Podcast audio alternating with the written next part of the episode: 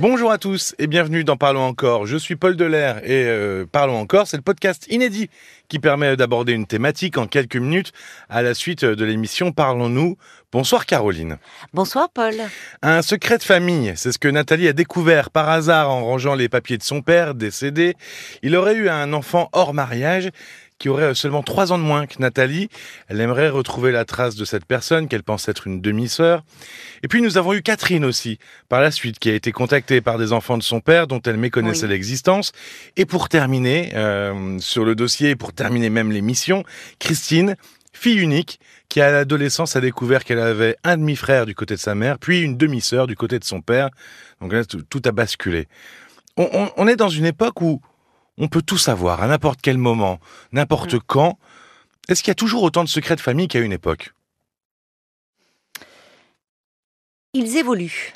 Ils évoluent selon les époques. Là, on voyait, c'était beaucoup euh, autour des, enfants cachés, parce qu'à ce moment-là, euh, il était plus difficile de, euh, de dissoudre les liens du mariage. Hein, donc il y avait toute cette dimension d'enfants nés hors mariage euh, et qui était vécu comme quelque chose de honteux. Dans nos sociétés, en tout cas, aujourd'hui, je dis bien dans nos sociétés, parce que c'est pas vrai dans le reste du monde. Ça l'est euh, beaucoup moins. Pour ici. Oui, euh, il, viendrait plus à l'idée aujourd'hui de parents adoptants de de cacher la vérité sur l'adoption à leur enfant. Euh, de la même façon, aujourd'hui, euh, le concept de fille-mère euh, n'a plus lieu. C'est-à-dire que une femme qui a un, enfant en étant seule, voilà, c'est plus, il n'y a plus la réprobation, voilà, plus une fille-mère. Il n'y a plus la réprobation sociale.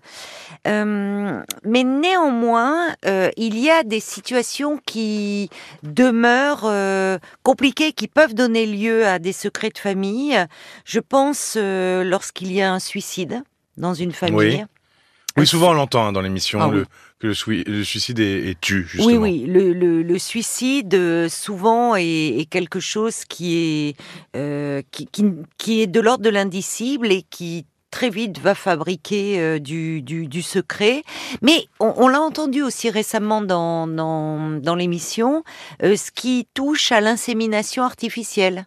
Ah oui. Euh, don de sperme, recours à un don de sperme, un don d'ovocytes, faut-il en parler à l'enfant? Donc tu vois, les, les, il demeure. Oui, les euh, problématiques sont pas les mêmes. Voilà, les problématiques évoluent en fonction euh, de, de l'époque.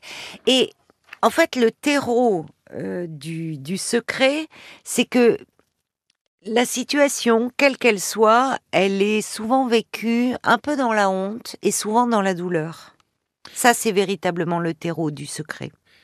Alors, la révélation du secret, euh, on l'entendait dans les témoignages, hein, c'est bouleversant. Euh, Catherine parlait de violence quand euh, elle a été contactée par, par, ces gens, par qui sont ses demi-frères et sœurs. quelles sont les conséquences du silence, du secret de famille? Eh bien, ce que les psys connaissent très bien, ça se manifeste sous forme de répétition inconsciente.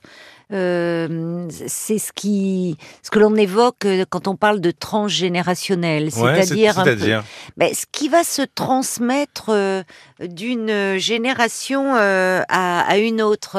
Anne Ancelin Schussenberger, qui a beaucoup travaillé sur sur ces phénomènes de d'héritage comme ça, de transmission qui se font mal, elle parlait de sac de nœuds. bon, ça a le mérite d'être clair, hein, qui se refile d'une génération à une autre, bah, ça peut être dans des choix amoureux où en fait euh, quelqu'un va se trouver toujours avec des personnes euh, impossibles. Ça peut être dans la difficulté de mener à terme un projet. En fait, comme si on n'était pas aux commandes de sa propre vie.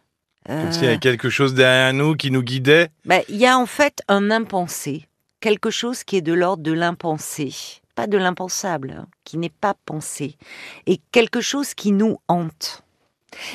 Et c'est pour cela que aujourd'hui, euh, enfin là, tous les psys s'accordent à dire que la révélation d'un secret est souvent beaucoup moins destructrice que son maintien euh, d'une génération euh, à une autre. Mais souvent, ce qui fait peur, c'est la révélation en disant si je le dis, ce sera mal vécu.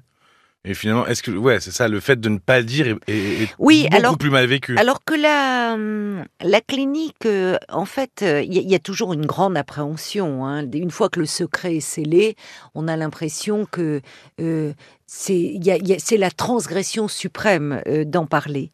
Mais euh, la clinique montre quelque chose de très différent. Et là, je, je me réfère à Serge Tisseron, euh, qui est psychiatre et, et psychanalyste et qui a beaucoup travaillé, beaucoup écrit autour du secret de famille, notamment d'ailleurs euh, à travers les albums de Tintin. Il a, il a écrit un livre J'adore Tintin. Bah oui, Tintin et les secrets de famille, parce qu'il a percé au jour le secret d'Hergé. Ah j'espère que j'aime bien. J'aime Ah pas non, bien non. Tintin parce que il y a un non. secret dans ma famille. Non, on n'ira pas jusque Ne là. t'inquiète pas, tu peux relire tes albums Ouf. de Tintin en toute tranquillité. Ouf. Et en fait, Serge Tisseron dit que on ne révèle jamais un secret de famille, on confirme une hypothèse. C'est-à-dire quelque chose que la personne pressent, et particulièrement l'enfant, dans les situations évoquées ce soir. Un enfant euh, qui vit sous le même toit qu'un homme qui lui est présenté son père, alors qu'en fait son père biologique n'est pas celui-là, il pressent quelque chose. Il sent qu'il y a quelque chose qui ne, qui ne va pas. Et parfois, le, le fait justement de dire enfin euh, les choses, ça permet de confirmer ce que l'on pressentait. Parce que ce qui est terrible dans le, dans le, dans le secret, c'est que ça va amener la personne qui est concernée à, au fond, faire dix mille hypothèses. Et souvent des hypothèses bien plus angoissantes que, Que la, la réalité. réalité. qui est à l'origine du secret. Et ça aussi, c'est un effet Oui, toxique. il y a pas. alors, je le dis euh, un peu trivialement, mais euh, est-ce qu'il n'y a pas aussi ce truc où euh, la personne doit tellement, elle sent qu'il se passe quelque chose, donc il se passe quelque chose, tout le monde lui dit non, non, non, non, non, parce que c'est un secret. Oui, Finalement, quand elle apprend le secret, elle se dit, je suis pas fou. Oui, Euh, oui, voilà, oui. il y a bien quelque Oui, chose. Elle est, je exactement. suis pas en décalage avec la réalité. Mais oui, oui, oui, il y a, il y a quelque chose qui peut être de l'ordre effectivement du soulagement. On sait que par exemple les enfants à qui on cache la vérité euh, sur leurs origines euh, peuvent avoir des difficultés scolaires, des difficultés d'apprentissage. Et forcément, comment avoir accès au savoir alors que l'on leur cache quelque chose d'essentiel les concernant? Et, souvent, c'est ce qui d'ailleurs amène à... Les, gens sentent quand ils doivent parler. Et souvent, on se dit, mais quand parler ben, C'est lorsque la souffrance devient envahissante. Sa propre souffrance ou celle de ses proches. Ça peut être euh, ses enfants. Et que l'on suppose que cela a un lien avec le secret que l'on tient à, à conserver. Parfois parce qu'on en est euh, dépositaire et héritier. Hein. Ça Oui, se transmet d'une on l'a pas génération forcément choisi. hein. Ah non, on l'a pas forcément choisi. Euh, une petite question, c'était, euh, je voulais savoir, un secret, euh, qu'est-ce que c'est qu'un secret? C'est très vague. Euh, qu'est-ce- c'est quoi la différence entre un secret et, et l'intimité? Ce qui relève de la vie privée Oui, Parce que c'est une bonne question. à un moment, on pourrait se dire, bah, je l'ai pas dit de bonne foi, je l'ai pas dit parce oui. que je pensais que c'était mon intimité. Elle est où la frontière là-dedans? Ben alors là, euh, là encore, hein, je, vais euh, me référer à, à Serge Tisseron parce qu'il dit que la vie privée, l'intimité, c'est ce qui n'est pas dit. Le secret, c'est ce qu'il est interdit de connaître et qui est douloureux, tant pour soi-même que pour ses proches. Tu vois la différence C'est-à-dire que si un jour on commence à aller un peu, c'est un peu le cimetière des éléphants dans le roi lion quoi. Dès qu'on commence à s'en approcher, si on sent qu'il y a de la réticence sur ce sujet, Oui. c'est qu'il y a sûrement un secret. Ce qui explique d'ailleurs que beaucoup d'enfants ne posent même pas de questions. Ils sentent bien qu'ils n'ont pas le droit. Hmm. qu'il y a quelque chose euh, d'interdit. Et ça, c'est hautement euh, toxique. Pour terminer, tu voulais peut-être nous donner des, des références oui, de livres. des hein références, mais je voulais, par rapport au témoignage de Nathalie, c'est à qui parler finalement? Parce que Nathalie voulait euh, révéler cela oui. à euh, la principale intéressée, c'est-à-dire cette demi-sœur.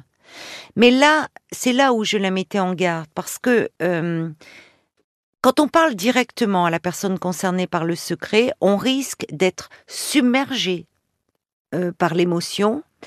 Euh, donc, ce qui fait que l'on va non seulement transmettre l'information, le secret, mais la charge émotionnelle qui va avec. Et donc, pour la personne intéressée, c'est souvent vécu comme une agression. Donc finalement, on n'en fait pas grand-chose euh, de très productif et c'est pas très intéressant, donc vaut mieux. Ça peut même être dévastateur. Donc d'où la nécessité d'en parler. Je, je l'incitais à, à, en parler euh, vraiment euh, à un professionnel. Euh, alors parfois on en parle à un tiers, ça peut être quelqu'un de la famille ou un ami, quelqu'un qui n'est pas directement impacté émotionnellement. Mais là, quand il y a toute une histoire familiale derrière, c'est bien de la retravailler un peu avec un avec un psy.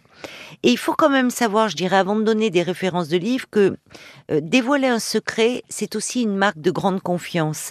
Et là, je, je, rapporte encore une fois les propos de Serge Tisseron, euh, qui dit que beaucoup de ses patients, quand le secret leur avait été dévoilé, disaient qu'ils avaient le sentiment que les choses rentraient enfin dans l'ordre. Oui, ça y est, c'était quelque chose qui qui se qui s'accordait une cohérence entre ce qu'ils ressentaient subjectivement et la vérité qui leur était euh, délivrée. Ce soulagement finalement. Voilà. Alors j'ai beaucoup parlé de, Serge Tisseron ce soir, il a beaucoup euh, écrit sur ce sujet. Euh, les secrets de famille euh, de Serge Tisseron, c'est même un que sais-je aujourd'hui. Et puis pour ceux qui aiment Tintin comme toi, il a écrit Tintin et les secrets de famille. Et puis j'ai cité également Anne Ancelin Schulzen-Berger. je recommande le livre Aïe mes aïeux où elle évoque beaucoup cette dimension du transgénérationnel et de ce qui se transmet et qui pèse lourdement dans nos vies, de tout ce qui n'est pas dit, de tout ce qui est caché. Ben voilà, on a de la lecture pour le week-end, merci.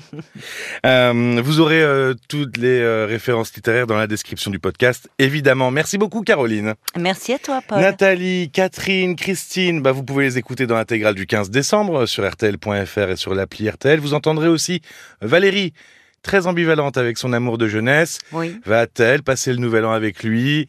Eh ben, abonnez-vous. Si, euh, si elle nous rappelle, vous pourrez euh, l'entendre et vous recevrez directement la notification sur votre smartphone.